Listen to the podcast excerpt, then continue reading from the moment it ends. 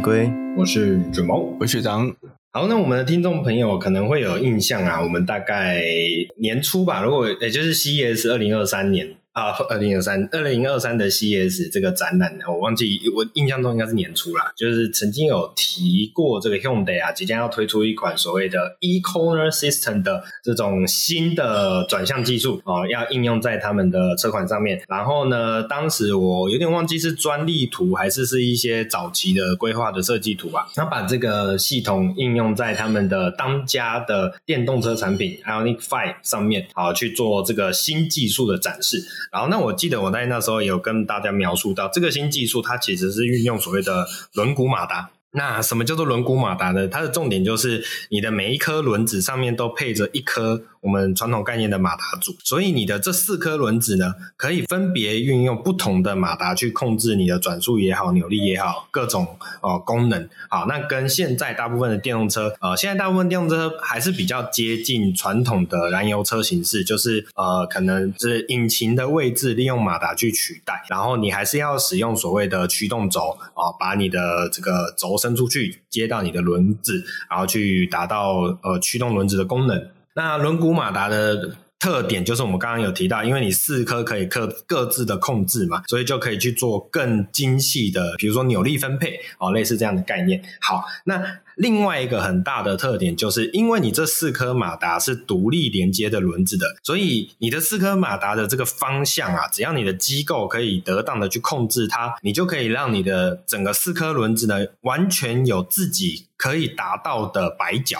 哦，这是传统使用驱动轴的，不管是呃燃油车也好啊，甚至是这种现在比较近代的电动车也好，只要你还是使用驱动轴，你就没办法让你的这个轮胎的摆角可以非常的巨大。那这一次呢，就是最近啊，Hyundai 就是发布了这个他们刚我们刚刚讲的 e-corner system 这么样的一个系统最新的演示画面。那这个演示画面之中呢，就是在一条非常狭窄的道路上面，直线道路上面。那这个狭窄的直线道路呢，大概就是三台车并排就塞满满的状况下，在两侧停上了非常非常多的呃，我们讲说路面上的车子。那刚好中间就有一个空位啊，那就是我们熟悉的场景啊，就是这种路边停车的场景。那既然讲到这个，刚刚讲到这个直线道路其实只能排三台车的状况下，那。一般我们在这种情形下，想要路边停车就会非常困难啦，你就要那个前后摇摆啊，然后不断的抬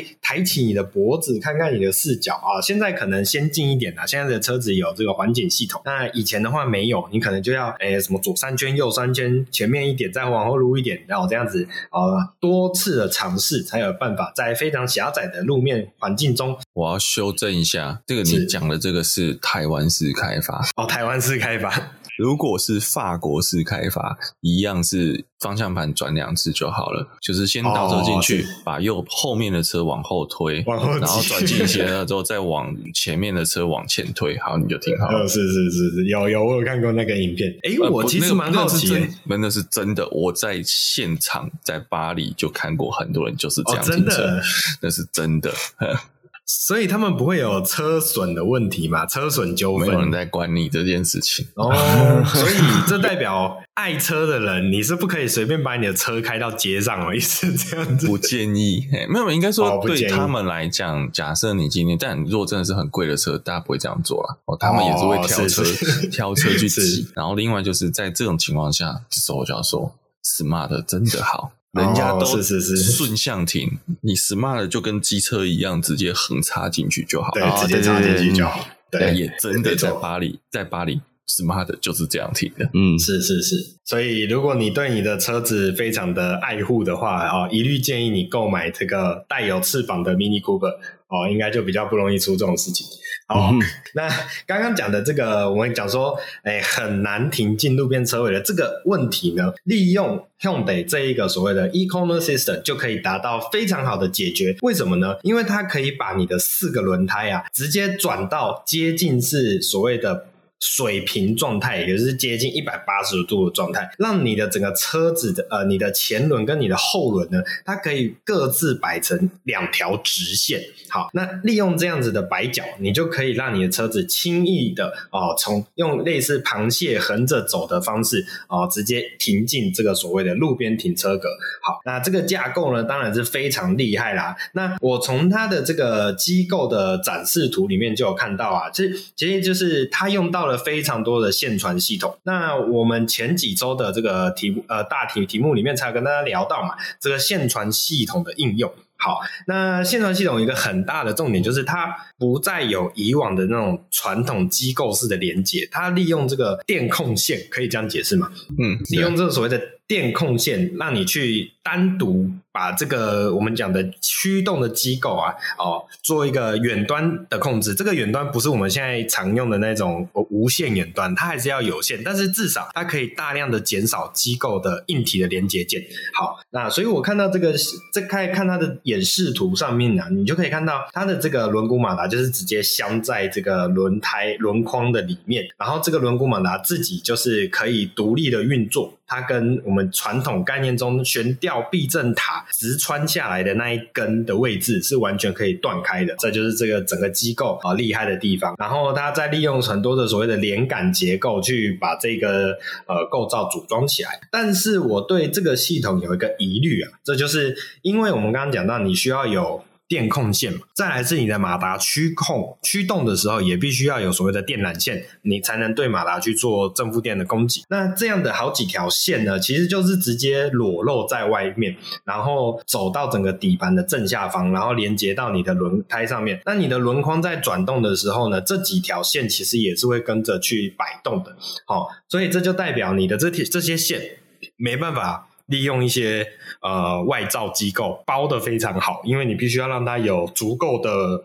活动空间，好，这是我目前看到的提出这个小疑虑，就是它的这种裸露的方式，但不是不是那种很危险的裸露的，它势必有用很多安全的包袱，但是相对来讲，你还是可以直接看到，甚至可以直接碰触到这么样的一个线的线材的结构，这就是我对这一套系统的一个小疑问啊。不过无论如何呢，这么样的一个新技术的演示啊，也算是蛮超前的啦，因为这么样的一个概念，其实并不是算什么新东西。哦，其实我相信各家车厂多少都有研究，只是哦，Hyundai 就率先把这么样的一个新技术，把它放在他们的当家的产品上面，然后把它演示出来。我觉得说它也只是 demo 而已啊，它没有量产。哦，对啊，对对对，轮毂马达其实 G 卡早就也有 demo 过了，电动 G 卡，呃，电动对，然后 Rivian 是已经量产了。哦，Rivian 要提一下，Rivian 它使用的是所谓的四轮的扭力差，好去它当然它的摆角比起以往的这个，我讲的不是这个转向的问题，我讲的是它本身就是四马达的功能，对，它就是四马达。OK，嗯，对对对对，好。也没错，那我我我的意思想表达是说，其实它的里面的构造一定会有差异嘛。那呃，各家的 know how 一定都有不同，那就是至少可以看得到它的企图心是非常强劲的。对吧？我觉得这也是现在啊、新时代的车厂，不管你是传统车厂试图转型，或是啊、呃、全新的汽车品牌，你想要去做一些不能讲标新立异啊，新的尝试、新的突破，寻找新的定位哦，都必须要有各自的一些技术上的呃演示啊，更去获取更多的资金哦。这个是毕竟是这个资本主义的社会，所以跟跟大家分享一下这个看到很新潮的技术了啊。跟大家了解一下这个，我们正在往未来的路上前进。好，下一条新闻我们来聊一下这个 Toyota 啊，Toyota 最近有一款作品啊，非常的令人感到兴奋，那就是啊传闻已久的 Toyota Crown Sport 啊，全新的跑旅。好，那全新的这一款 Toyota Crown Sport 呢，其实它是在这个日本。在这个所谓的媒体预赏会上面现身。那台湾在近日也是引进了它的算是大哥版本吧，叫做哎，叫做什么我已经忘了，因为他长太丑了。他的他的大他的大哥不就普罗上轨吗？啊、哦，他的那个叫做表哥啊、呃，大表哥。这个长得像归长得像啊，族、哦、系还是有一点差异的。那个是隔壁家的，对对对，没隔壁老王的啊、哦，隔壁老王。你这么一讲，他还有一个小表弟啊、哦，叫做西叉三十。OK，哎，不对哦，西叉三十应该叫堂弟啊，因为他们都是同个系统体系。对对对对对，哇把，这个贵圈真乱。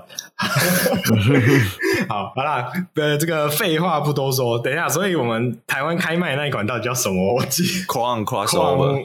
哦，Crown Crossover，OK，OK，OK，好，想起来了。好，那这一次这款 Crown Sport 是正式的发表亮相啦。呃，重点就是这款 Crown Sport，就像刚刚讲的，我们刚刚虽然揶揄了很久，但这代表就是真的这一台车的整个造型比例上面，可以说是真的非常好看哦。我觉得比起 Crown Crossover 好看大概有个呃百倍千倍都不为过。好，那也就是因为它真的很好看，所以才会有这种我们戏称像 Pro 上轨这种感觉哦，真的是非常的有它的特色感。我想简单描述一下啦，我觉得它的车头部分跟这个 Crown Crossover 其实没什么太具体的差别，可能在一些线条上有做的更运动化或是更立体一点点，但是基本的主线条，如果就我印象中应该都是几乎是一样。那当时 Crown Crossover 最令人诟病，或是最令我、呃、没有哦，我觉得有不太一样，因为 Crown Crossover 的灯条是水平一条，然后是 Crown Sport 是勾上来，就像 Pro 上轨一样，所以 Crown Sport 的灯是两层的，Crown Crossover 是一层而已。哎，是是是，所以那个视线上是视视觉感是不一样的。嗯嗯嗯，而且我觉得它应该会更接近这个最近的 Prius。新世代的 Prius 的那种感觉比较像 Prius 的车头。嗯嗯嗯，是是是。那我刚刚主要讲到的就是 Crossover 给我一个最大的扭曲，或者说我心中纠结的部分，大概就是在它的车尾，它的车身线条本身就已经算蛮特立独行的。再来是它的整个车尾的这个，我们讲说后行李箱盖的那整个视觉面积，都有一种很微妙的感觉。哦，那我自己来讲是，哦，说实话没有很喜欢。哦。就是大概跟 B N W 的某些大鼻孔相较起来，同等的厌恶感 啊，没有到厌恶啦，就是就就觉得就是怪怪的。好，但是呢，看回来这一台这一个 Crown Sport 的版本啊，整个线条可以说是非常的匀称，然后它的车尾的整个呃视觉感，我自己觉得有一点之前 DBX 的那一种感觉哦，然后再来是刚刚讲的线条，因为我在想它少了那个多出来的那一箱以后，它的整体线条感的比例其实是比较正常的啊，然后再加上这些本身车体上面的肌肉线条，其实非常的明显啊，去营造出很多。多那种真的是所谓的运动感，所以就对应它的 Sport 这个名字哦。我觉得这整台车的视觉哦，非常的令人期待。我觉得 Crown Crossover 一个最大的问题就是它那一整片黑的车尾，非常的诡异。然后 Crown Sport 的车尾。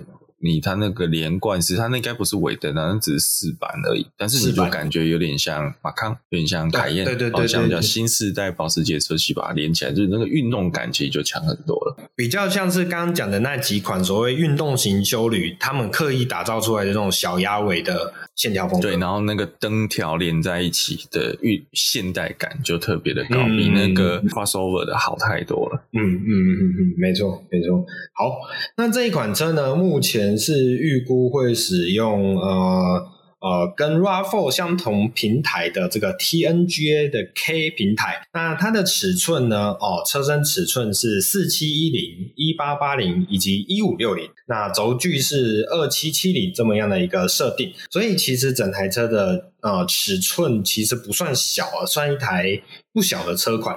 好，但是即便它的尺寸其实不算小，但是你在视觉上你会感觉它呃很逼近一些呃小车的视觉感，就是那种低趴小车哦，所以就像刚刚讲到 CX-30 的那一种感觉哦，所以我觉得整个线条、整个整体的匀称感其实是比起 Crown Crossover 好很多。好。那内装的部分，内装的部分，我其实不太印象 Crown Crossover 的内装。内装我只好奇，因为它今天是在。还有 demo 嘛？那我最担心的是不是进到台湾之后又会变成车没事？对，我觉得应该是不意外。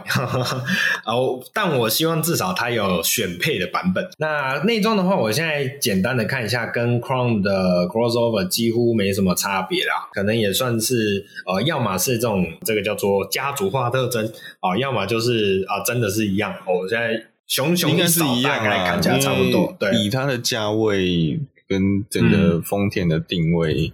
嗯不会差太多，嗯，对，应该沿用会比较在成本上啊，嗯、对什么的设定上其实比较合理。不过呢，可能是因为运动化的版本啊，所以它使用那种鲜红色的内装，然后配上一些红色的车缝线啊，然后还有红色的这个方向盘上面的饰板啊，哦，大概就是去营造出这种整台车的运动感啊，哦，那个视觉上会比起 Crown 的呃 Crown Crossover 也更来的呃鲜明一些啊，那这就是看你的喜好是什么。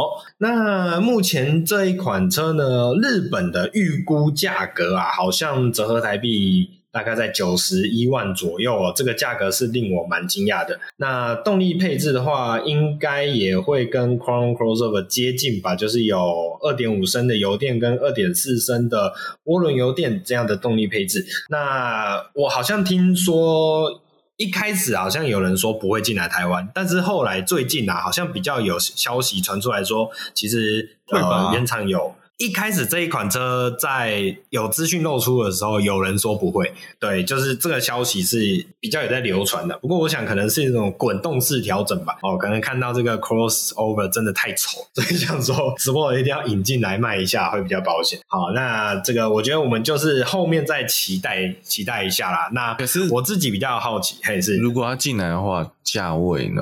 就我说。我们刚刚讲了日本的价位嘛，九十一嘛，对啊，台湾，呃，它应该比 RAV4 贵吧？可是我觉得它定位可以，对啊，照理说应该要比 Raffle 贵才对，但我觉得它的定位不是这么的上下阶的关系，有点像是并行，然后不同产品线的感觉，就有一点像卖的比较低，它就会打到，哎，不是讲到 Raffle，讲到 BZ4X，哦，BZ4X 哦。可是它不是纯电车啊，呃，它是油电车，对，呃、对对对，所以还是会有一些些差别吧。我觉得他比较怕的是打打 RAV4 吧，因为你还是终究终究怕自己人打自己人的状况发生。嗯，嗯对啊。可是他打 RAV4 是打到那个嘛，Adventure 版嘛？没有啊，呃，二点五的啊，二点五油电的那个。他明明车子是红色，不是蓝色，怎么会自己打到自己人呢？红 没有，所以我刚刚在讲的是 RAV4 二点五的那个版本，它比较偏向 Outdoor 风格，那跟这一款比较偏向 Sport 风格，它在市场区隔上，我认为啊是会有一些差异。嗯，对，对，属性不太一样。对对对对，所以我觉得要看的是它，因为我记得 Crossover 之前是压一百五，是不是？入入门是一百五？哎，没有没有，那个 RAV4 的 Adventure 是二点零汽油的。哦，二点零汽油油电是旗舰车型，它它也是四传，但它不是那个 Adventure 的车型。哦，不是 Adventure 的车型。对，对，对，哦，OK。但好，那我觉得还是一样啊。回归到市场定位来讲，RAV4 还是比较偏所谓的本格 SUV。好，嗯，那这一款还是比较偏向所谓的呃呃运动化的 SUV，所以一定会多多少少会互吃，只是最终的。真正的群体分众还是会有自己一块啊，我我自己是这样判断。好了，那总而言之就是等到真的引进台湾以后，我们再来做后续的讨论。那我自己个人比较好奇的是，这个龟龟啊，之前呃有试驾过 crossover 的版本啊，然后。好像颇有微词嘛，对那个底盘，然后也引发了一些讨论啊。因为呃，各大一线车评好像讲的不太一样哦。这个本人要不要出来解释一下？大家对操控的好坏，就是心中都有一把尺。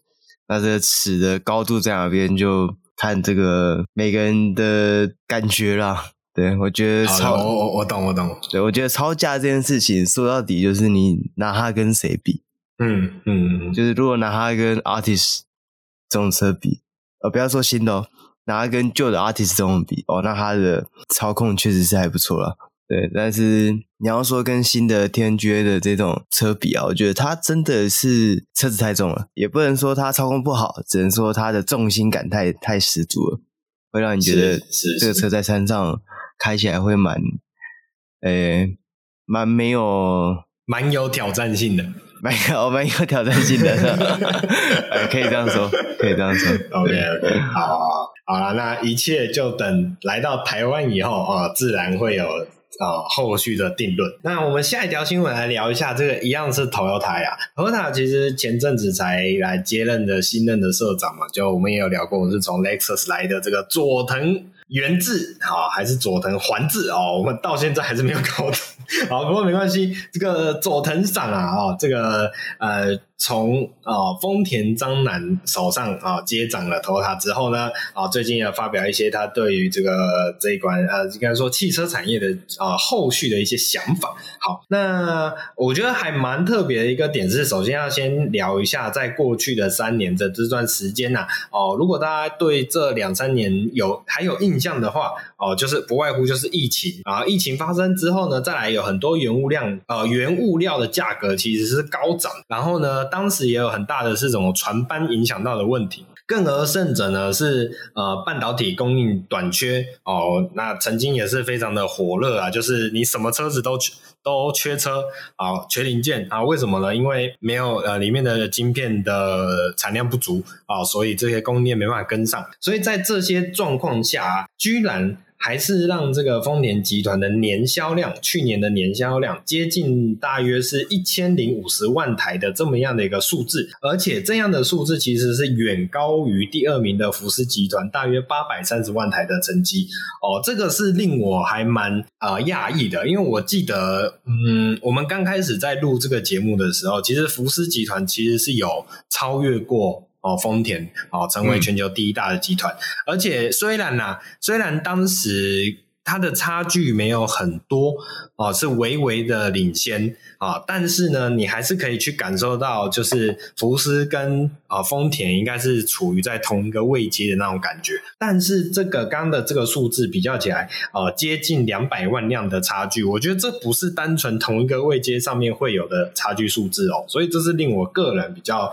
觉得感到讶异的地方哦，而且另外再是啊、我们之前持续的在聊很多那传统车厂跟电动车的这个产品的话题的时候，我们一直聊到福斯集团其实算是在传统车厂里面力图转型电动化非常积极也非常强势的第一梯队的哦传统品牌。那即便是福斯至今为止有这么多的新世代的电动车产品哦，居然远比不上只有。一台 BZ4X 好，顶多给你把这个呃斯巴鲁的 Sotera 以及呃，Lexus 的那一款叫什么，我一时想不起来了，RZ450e 好，把它一起加下去的话，居然还没办法啊、打过这仅仅三辆电动车的一个相对保守的传统车企，哦这是令我蛮讶异的地方。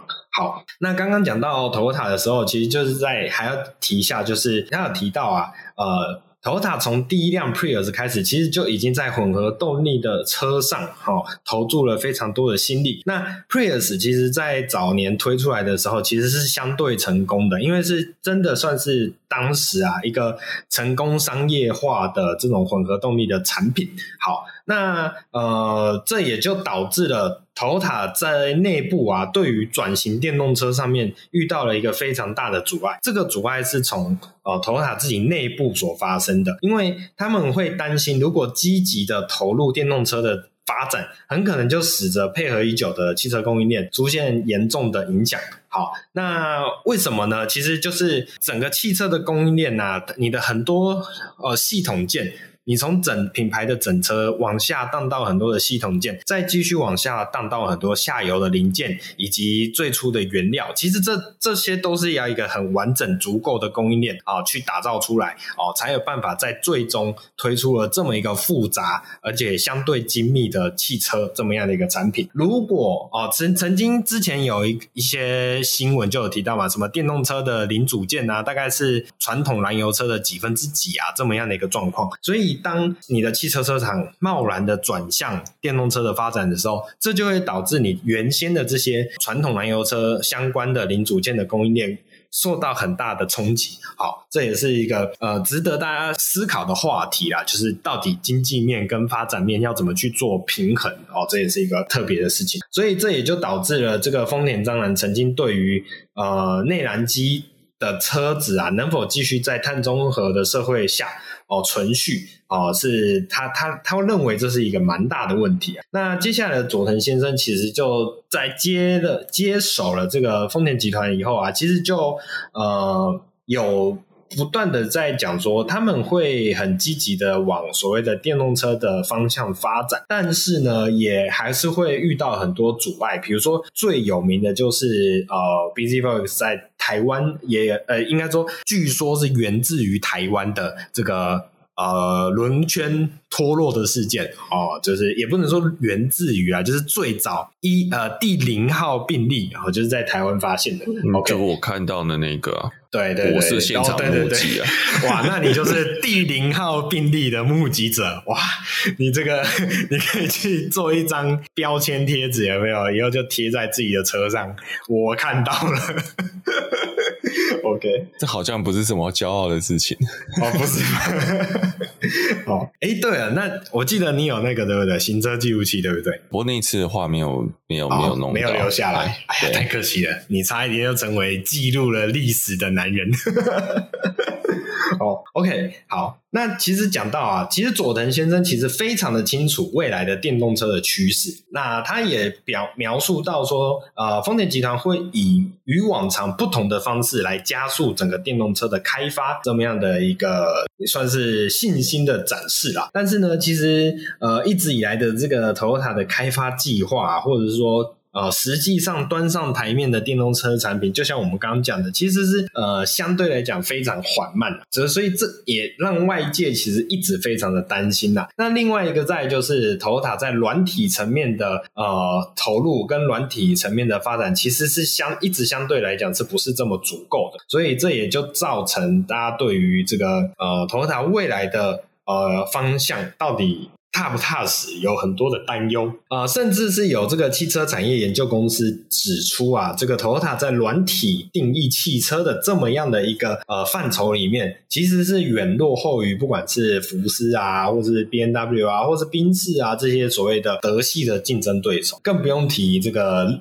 电动车界的霸主特斯拉啊，这个相比之下真是硬到受不了。OK，所以这这就是整整个这个我们讲说新世代的冲击对于头塔的一些影响。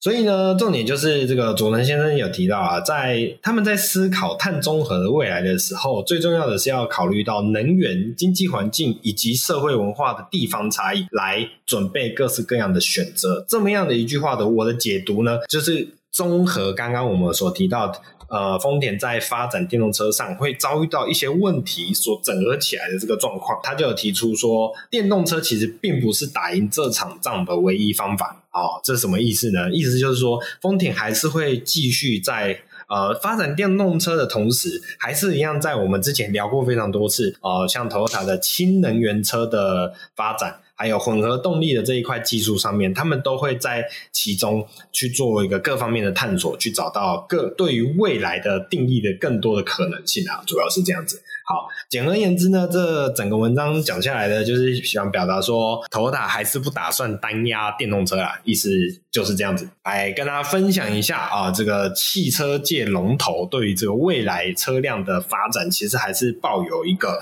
啊不一样的看法。那我觉得，呃，毕竟丰田集团在车辆产业界可以也可以说是画最也叮当的这样一个状况。所以，如果它不单押电动车的话，呃，相对来说，刚刚提到的，不管是氢能源车也好，或是混动车也好，势必会有它足够的发展空间。哦，那今天如果是一家小厂哦，讲这么样一句话，我觉得应该是很快就被踢到一边啊，不当一回事啊。这也是这个呃，我们讲说汽车产业的一个现实层面，因为呃有资本讲话就是比较大声。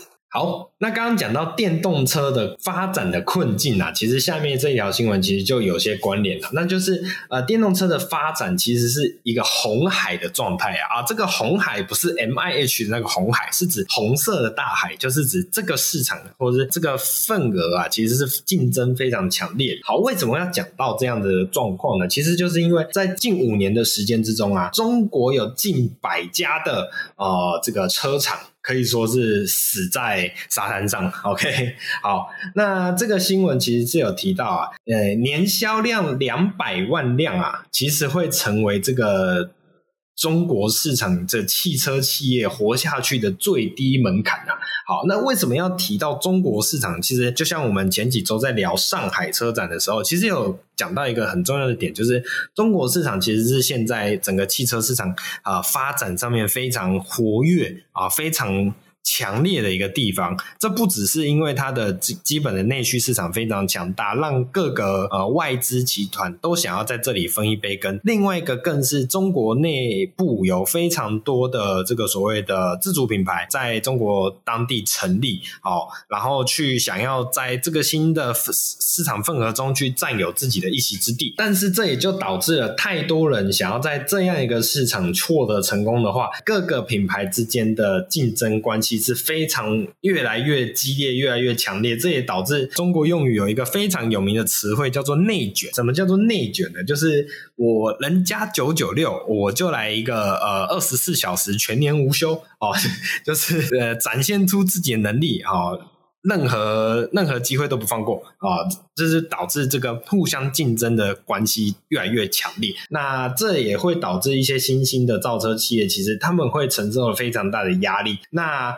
呃，我们讲说达尔文定律嘛，适者生存，不适者淘汰。那你承受不了这个压力的状况下，自然而然就会被市场所淘汰。这也就导致这过去的五年来，其实在中国市场有上百家的汽车企业阵亡。好，那目前。有提到，他们认为一个关键点会关键的时间点会是在二零二五年。好，那小鹏汽车董事长啊，其实在最近也有指出啊，二零一七年的时候，中国有四百家的汽车企业，好，或者我们讲接地气一点的方法，叫做中国车企啊。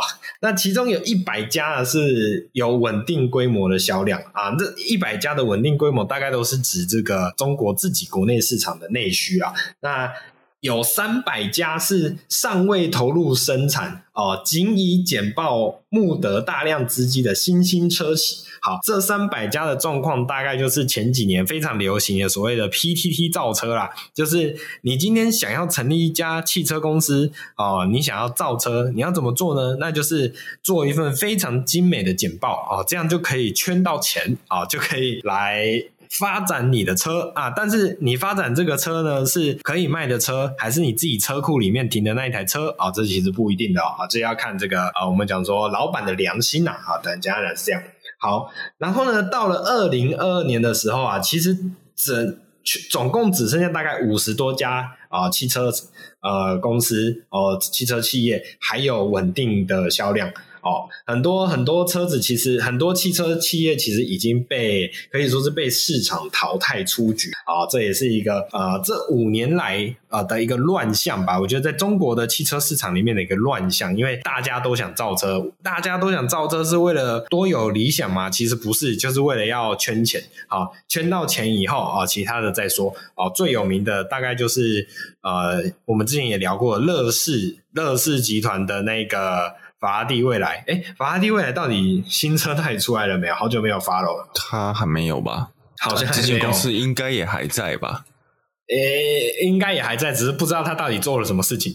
OK，好，对对对，所以这这就是你看，呃，这么样一个大大老板、大企业的老板所成立的这一间汽车公司，好。到现在还没有看到他的产品真的卖出来，这也是这个我们常常有人在揶揄中国市场里面的这些新兴汽车品牌的一个很大的原因呐。所以这个告诉大家，诶，汽车产业是非常的内卷的，所以不要轻易的投入。哦，是这样讲吧？好像怪怪的。啊，反正反正重点就是啊、有很多类似诈骗的现状、诈骗的问题啦。真的撑到最后的其实没有几家。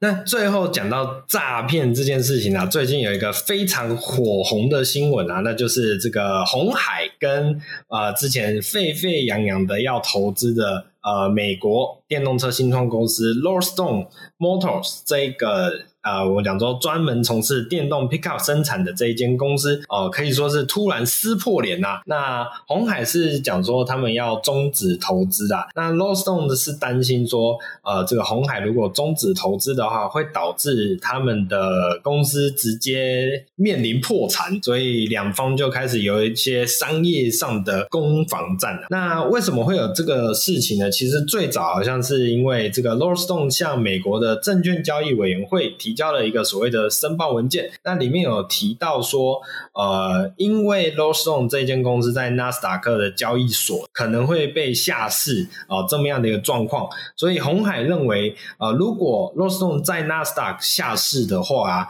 这会导致这跟当时的投资协议有所抵触，所以红海要以此为由退出所谓的投资。呃，退出这样的一个资金投注啊，那这也就导致 l o s t o n e 很有可能这个银根一被抽掉，整个就完了，GG 了。好，所以这也使得这个 l o s t o n e 的股价啊，连续啊，不对不对。呃，使得股价有非常明显的跌大跌啊，这好像是影响也是蛮多的。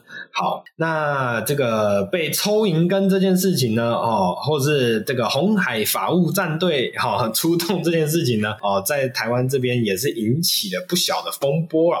那目前似乎的目前最新的状况似乎就是两方都还在呃。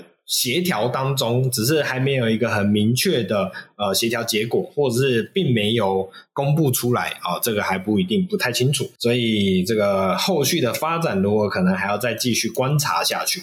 好，那我、这整件事情呢，我觉得是有点微妙啦，但毕竟我们不是身在其中。一个是有看到一个讯息，是因为 Lost o n 的这个目标没有达标。哎，是是、啊、是，对，因为他其实好不容易去年交车，就又因为召回，就一直有处理这个良率的问题，一直到几四月才又重新再交车。但其实他整个哎开始回收什么，不要讲获利好了，开始要就收入这件事情就已经整整往后非常多的时间。嗯、那以红海这么一个呃怎么讲精打细算、精打细算的集团，那这样其实是不太允许的。对，不过我觉得这个就是，虽然我没有待过外商啊，这这个也许学长学长可以协助补充一下，就是人家讲说外商嘛，就是通常呃不会讲什么情面，如果你的绩效啊、呃、无法到到到达的时候，对，斩立决啊。啊斩立决，对对对对对，就是就是呃没有，就是今天跟你今天跟你讲，你今天东西就打包走了，嗯，没错，哦，但但后面一定会照法规。一定会照台湾劳基法，哦，该给你的一定不会少。但是今天跟你讲，就今天走，对，没有在没有在说哦。因为我跟你讲了，那个讲法比较好。今天跟你讲，今天你就走。你有剩下，你因为还有劳基法的那个时间，你可以好好想，公司该给的还是会给。你可以好好想你要干嘛，不会是台湾跟你说说，哎，我跟你讲，你一个月后走，然后你还要，你还这个月你还要赖着，就是跟说，哎，你还是要来公司哦，我还是要找你做事情哦，对对对。或者是给你放个圆梦假，哎，对，然后啊，然后你你这个圆梦放圆梦假之前，你的工作卡表现还是要跟以前一样哦。啊，对对对对，对，没错没错。总而言之啦，这个我讲，我想这个商业市场啊，在商言商，有的时候啊，我自己的经验啊，你太有情啊，不见得对自己是好事。那对对方当然，哎，可能会。舒服很多，但是有的时候可能就会苦到自己。那我觉得这种事情，我觉得就看嘛，当初的合约怎么定的啊、哦。那有的时候就是看呃没有办法啊，依法办法嘛，对不对？OK，好啦，这以上就是这个本周的国外新闻了。那最后也是跟国内新闻有个连接，那就顺势的请龟龟来帮我们带本周的国内新闻吧。哦。那本周第一则国内新闻呢，是 Kia 的总代理森纳美起亚汽车啊，在二零二零年的十一月，其实就已经在台湾发表了第四代的 Sorento。那当初呢是只有这个二点二升的柴油单一动力。那在上礼拜呢，它接续这个车款推出了 Sorento Turbo Hybrid 的油电车型，然后采用的是一百七十点九万的旗舰七人座。还有一百七十四点九万的旗舰六人座的双车型选择，然后让它整个 Sorento 车系多了一种动力编程来选择啦。对，然后柴油的车型呢也是同步的继续贩售。这个新的 Sorento 的 Hybrid 车型啊，它用的是一具一点六升的涡轮增压引擎。四缸的汽油涡轮增压引擎，然后可以输出一百八十匹的最大马力跟二十七公斤米的扭力，搭配有四十四点二千瓦的电动马达，那它的重效马力呢来到两百三十匹，以及三十五点七公斤米的重效扭力，然后搭配的是六速的手自排变速箱跟前轮传动的设定。根据这个能源局的测试标准之下，这台油电的 Sorento 它。每公升可以跑十六点九公里，其实它这个表现并没有说真的非常的好，因为柴油的我记得好像也是十六十七的样子，所以跟柴油吗？对对对，柴油可以跑到二十哦。我是说这台车啊，这台车。哦、你说如果是这台车，但是我说如果说以柴油的家用车，哦对对，很多是可以二十的，对，上到二十没有什么问题。对对，那这个 Sorento 啊，它整个车型整体上跟原本的柴油车型并没有太大的差别，基本上它就只是换了一个动力心脏进去了。那两位觉得这个一点六的涡轮增压搭油电这个系统会吸引你们吗？放在这种五加二的大型修理车上面，反正也不求快嘛，就够用就好了。嗯嗯嗯，我我我也觉得应该是印度十人座九十五匹马力都够了，对不对？我我觉得反而是这种车，如果有油电辅助的话，会更有呃，不管是经济性的考量，或者是实用性的考量，应该都会有一些吸引力存在，对吧？应该是不错。嗯、只是我我在想的是，那它的同级兄弟产品在台湾的状况有导入这样的系统吗？你有啊有啊，那个那个叫什么？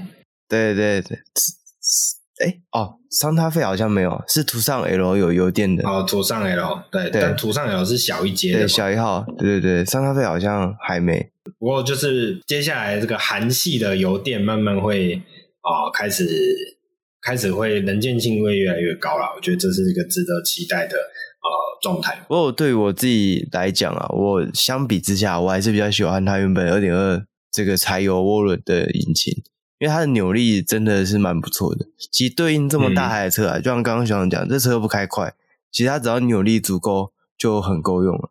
我只要山路的时候那个一瞬间的爆发力有的话，其实这车开起来就很 OK 了。其实这样的话，你真的不用到就是柴油了哈，毕竟柴油有一个环保上面的考量。嗯，那虽然说我说柴油现在也做的不错，还是做的不错，我并不是说它已经死亡。但是你说油电电的扭力辅助，其实我觉得帮助会更及时，因为你还是会面临一个低转刚起步的问题，电的那个起步是滑顺的，相对会比较线性一点，嗯，不会突然，因为我柴油一定有 turbo。你就不会突然那个 turbo 起压之后那个被拉一下那种感觉。哦，对对对，嗯，就除了驾驶之外的人可能会感受到那种不舒适啊，对，不不不连贯的感觉啊，这是电的就会顺顺的就这样拉上去，嗯，啊，另外一方面是它的这个 1.6T 的引擎，它搭的是自排的变速箱，但之前的柴油呢用的是八速的双离合，其实我蛮不太能理解它这样的设定。上是怎样的考量？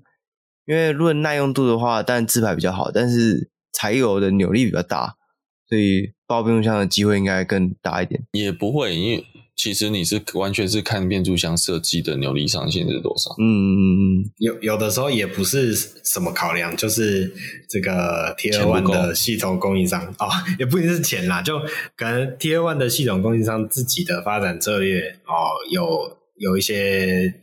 影响啊、哦，所以你也没得挑哦。有有的时候是这样啦。哦，你是在说这个这个台湾保时捷遇到的困境吗？可能类似啊、哦，可能类似。对，但是我相信台湾保时捷在这方面的挑选会比现代集团更少。嗯，但是选择性话语权应该再更低一点啊。啊，对对对对对对。就就可能可能这个现代集团还有有几个可以挑啊、哦哦？那个某些可能是别人不要的才得挑，没有那那个也不是挑，那就是被人家挑。哦，是是是是，呃，这个跟这个以前考学车的时候会说，到底是你要挑学校，还是学校挑你？对，这就看你的这个弱点在哪边，这样。啊，对对对。那这个，如果你最近呢对五加二的这种修理车有这个购买的需求的话，其实我觉得 Sorento 算是还蛮不错的车啦。它开起来是真的有欧洲车的感觉，然后整个车室的氛围啊，我认为都蛮。蛮有豪华车的感觉啊，对，就你要说它真的很高级吗？其实也没有，但是 Kia 在一些内装的材质搭配上啊，其实是蛮用心的，就是它有一些，诶、有一些气氛灯啊，或者有一些异材质的搭配，就会让你觉得说，诶、它车室内不会那么的无聊，可是单单纯的那种硬塑胶，或者是说一些就单纯软皮塑胶这样子而已，所以蛮推荐大家对有这样的需求的话，那这个车型是蛮值得去去。看看，去试试它，这样。那下一个新闻呢，是这个玛莎拉蒂的总代理最近公布了二零二三年式的格雷嘎雷的新售价。那因为全球原物料的上涨啊，物流啊，还有其他的生产成本都有上涨，所以呢，这个格雷的车型宣布要调涨十九万到四十九万的这个区间。那调整最多，配备增加最多的就是性能旗舰的 Gregare Trofeo 车型，它一共涨了四十九万，这样。就它涨价的同时，它也有加一些配备啊，让你觉得，诶，这好像不算是涨价，算是你花钱买了一些新的东西，这样。那像是他强制选配这样，对，强制选配，他强迫你买，对。像是最入门的 GT 车型啊，它就调涨了十九万嘛，所以它就帮你把卡钳漆成红色的。这个外厂 虽然只需要八千块可能可以做到的事情，但是你十九万买到的是原装意大利人手工帮你漆，哎哎，不一定是手工，可能是这个机械手臂喷漆把你喷好的这个红色卡钳这样。然后中间的车型呢涨了三十九万，然后它新增的是手机的无线充电座，哇，这个价值也是非常的这个高昂。对，那。相比之下，我反而觉得顶规涨了四十九万，但是它多了前座的通风座椅，然后还有一个二十一支喇叭的音响系统。这样听起来，其实这个涨幅我认为是最低的，因为它是真的有加一些，好像有这个。价值的比较有独独特性的东西，对对对对，比较好像不是硬要加点东西上去的那种感觉。那希望对于这样的车款的涨价幅度有什么想法吗？因为第一个是玛莎拉蒂，所以我没有什么太多的感觉，是因为车型的关系吗？对，外观上就已经没有打到我的点了。对，不过我觉得呃没有办法，现在真的是。这个我觉得两个原因，就是第一个是真的通膨的关系，我们没有面临的真的是你们就像笑说，嗯，先还在讲什么百万名车，现在百万都不是什么名车了。对不对？嗯，哦，所以当然你一般高价车的这个往上叠加会更加的夸张。那我觉得也是讲真的，在豪华车系的关系，真的是因为保时捷。我我会现实面讲，就是真的是保时捷卖太好，所以大家看保时捷这样加价卖，好像都可以通的情况下，大家就会更心狠手辣的加价。这个有时候就是像以前我们在说做生意的时候，但要赚钱这是天经地义的事情。但是呃，有时候看到国外的车价是这样，然后再对照国内的车价，你会觉得真的台湾的车上下手都蛮狠的。嗯，就是我讲白了是这样啊，台湾的消费者也被宰的很爽。嗯，对，就没有一个愿打一个愿挨啦。哎啊，但是就不幸的市场命就是这样子。那台湾的消费者是啊、哦，好开心，我买，我先下定，然后再转单。中间那个人赚的很爽，苦到是真的想买的那个。但是玛莎拉蒂这台车转单会赚吗？哦，这这个我就不一定了。对啊，因为我觉得我们今天也在跟一个朋友在聊说，你要转单赚这种东西，就是供给小于需求嘛。嗯嗯，你要知道很多人都想要这台车的时候，然后供应商吐不出来。这个转单绝对赚，对不对？这时候你先去抢预抢的绝对赚。但是反过来，嗯，我不说玛莎拉蒂卖不好，但是玛莎拉蒂一直以来都不是一个需求量很大的车，嗯，啊，所以当我今天跟原厂买，跟我去排，而且还有玛莎拉蒂基本上有非常多的克制化的东西。嗯，对，我也觉得有这种非常多克制化的东西，你去排单不一定是有利的。哦，反而老板们会开玛莎拉蒂，我觉得都是也真的是在事业有成的人，他会宁可觉得我可以多等一下嘛，然后我去选到。符合我预期的选配哦，呃，对对对对，反正我多等这两个月，我还有迈巴赫可以开嘛之类的啦。对，这这绝对不会是他唯一一台车了。对对，所以我就觉得，嗯，好，对了，就涨吧，看有多少人去买嘛。好，那就之后再看看，因为现在路上好像我个人是还没有看过这个交车的格雷嘎雷在路上，嗯，不知道到底有有没有。有没有车的领牌挂牌的这样？对哦，你这样讲，我好像也只有看到拉邦铁而已。对啊，对啊，拉邦铁倒是蛮多的啊，因为也卖几年了，拉邦铁卖很久了。对，对，然后外汇车啊，总代理车其实都不少。对对对，对，那相比格雷盖雷，目前是还没有看到。对，因为这个车那么亮眼，这个开路上一定一定是可以会注意到的啊。呃，会吗？会吧。嗯，看到计程车开过去，你总会看一眼吧。哦，是对，好，那下一个新闻呢？是最近啊，环保署预告了，它将修订汽车排放检验的相关法规，还有公告的草案。这样，那其中有一项比较特别的，就是，诶，汽油车车龄满八年呢，需要每两年接受排气的检验一次。因为现在的汽车好像是没有这种所谓。排气检验的东西，它就是在我们定期检验的时候，定、哦、定检的时候有。但是我在想，这东西是不是分开的？就是我们定检的时候是这个监检站在检查这个东西嘛？那现在这个东西是不是环保署？是不是两个单位在做不一样？哎，应该说两个单位是在做一样的事情，在重复检查的。我的理解好像是这样啊。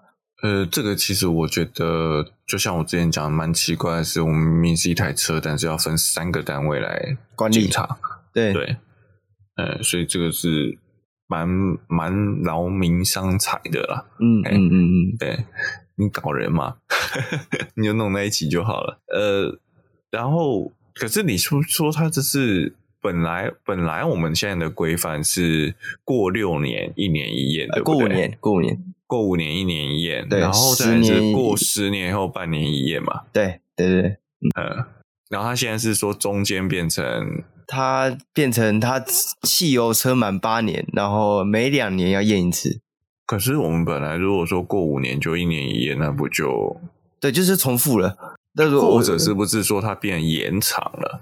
没有，就是说我，我觉得应该不是延长，它应该是要额外再验一个东西，因为我认为。监理站的我们定期验车那个那个东西，应该就是监理站在管理，然后他在中间验的这些，就像诶、欸、就像重机啊，重机其实过户或者是说我们重机一样是五年以上一年验，然后十年以上半年验，但是重机验车的时候并没有验排气，它就是看你的灯啊这些东西，嗯、它的那个跟汽车是不一样的。但是摩托车自己就有所谓，诶，我们白牌的摩托车也有要去验这个排气嘛？好像是一年验一次吗？还是都有验一次？我有点忘记了。嗯，白牌是一年一次。对对对，就是好像是几年以上白牌车也是一年要验一次排气。所以我认为这个八年要八年每两年要验一次排气，应该是跟我们一般白牌验的那个排气是一样的东西，就它是分开的。嗯，因为重机也是分开的，嗯，因为重机也有遇到。要验排气跟去检查验车这两个东西。哦，OK OK，对对对，好。那我现在看到的一个部分就是说，我们目前就像我们刚刚讲的，呃，目前是排气跟其他的检验，如灯啊、刹车啊这个东西是合在一起。嗯，然后它现在是要修法，把的确像你讲的，把排气的部分单独抽出来。哦，OK，给环保署验。那所以就变成说，我们是基本上每一年正常。那这样其实你还是要五年以上一年一验，十年以上一年两验。那这样就变成你中间到八年要一，你就开始八年要第八年要验一次，然后第十年要验一次。那其实我觉得这个也还好。假设他今天都放在监理站的系统，如我说还是待验场的系统的话，如果都是透过待验场，那只是说我第八年有验排气，第九年没有验排气。第四年有验排气，然后第十年十点五年又没有验排气，就直到第十二年才验排气。如果都合在一起，我觉得 OK。你不要造成说我今天是哦，我去的代验厂验了一个东西，就我还要再跑环保署验另外一个东西。嗯，对，因为现在重机就遇到这个问题，就是一般你要验排气，你去车行验嘛，很多车行都有配合验的。嗯、但是你去验定验的时候，就是去检验站嘛，或者去外面的代验厂。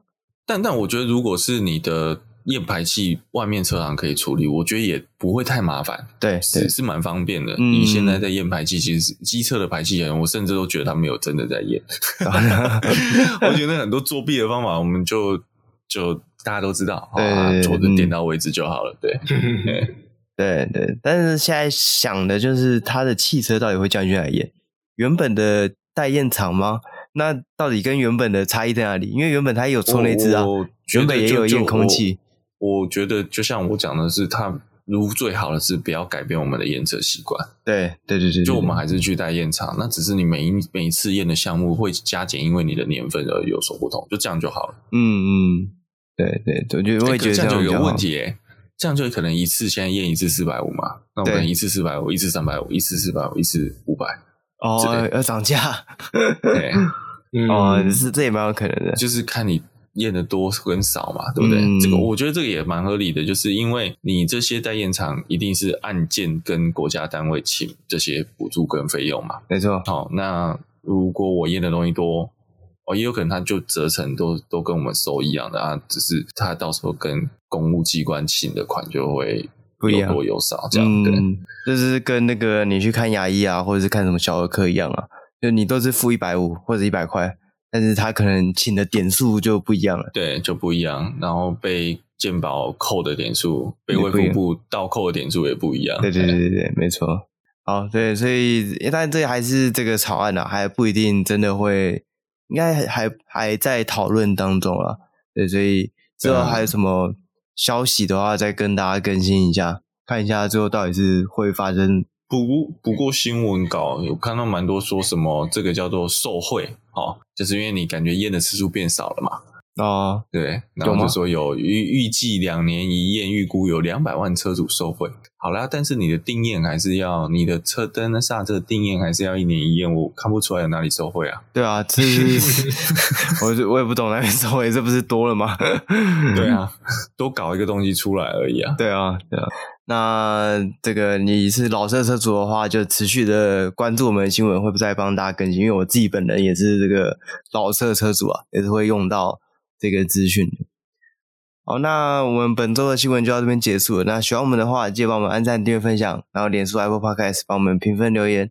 那我们下礼拜再见，拜拜。拜拜。